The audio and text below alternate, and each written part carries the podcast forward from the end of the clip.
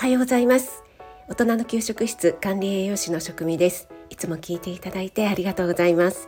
初めて聞いてくださった方もありがとうございます。私の公式 LINE では毎月10分でできるその旬の食材を使ったレシピをお届けしています。よかったらぜひ登録してみてください。よろしくお願いします。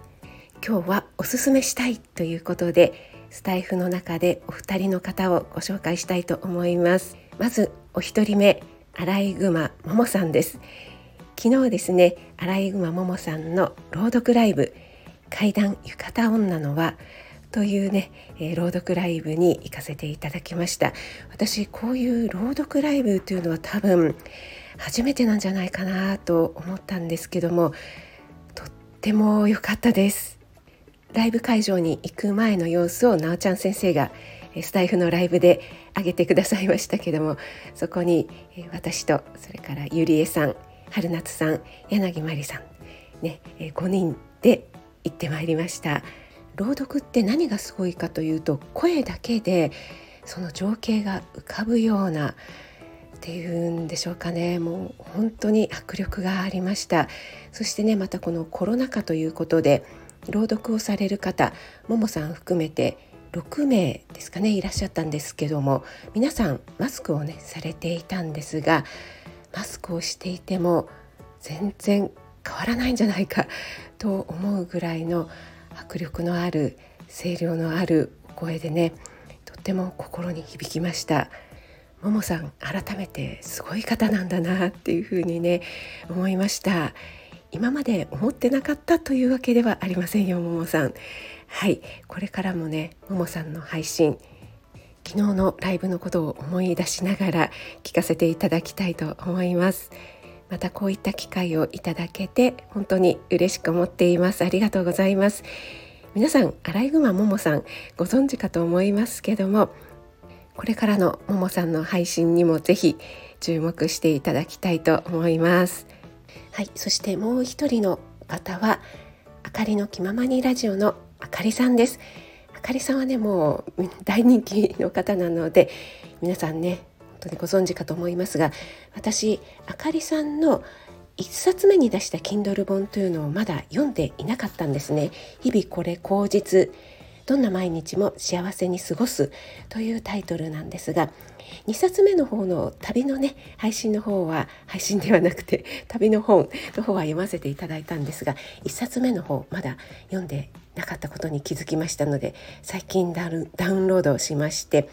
もうね一気読みしてしまいました。こちらの方もね一気読みしてしまいました。はい。あかりさんといえば毎週日曜日の人気番組「ヘイモイ」のパーソナリティとしてとっても可愛らしいね素敵な声でまた日々の配信の方も今日も朗らかにっていうねあの素敵なお声が印象な方なんですがこの Kindle 本を読ませていただいてあかりさんの幼少期とか思春期の頃が本当にね正直に書かれていてとっても考えさせられたというか親子関係とか生き方について私も考えるところがあったので自分と重ね合わせながら読ませていただきました。あんまりお話しするとネタバレになってしまいますのでえこの辺にしておきますけども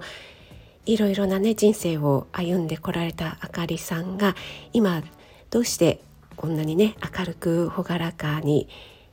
過ごしていられるのかななんていうことを私も考えながら読ませていただきました。もしまだ読まれてないよという方は Amazon Unlimited の方で、えー、ダウンロードできますのでぜひ読んでいただきたいなと思います。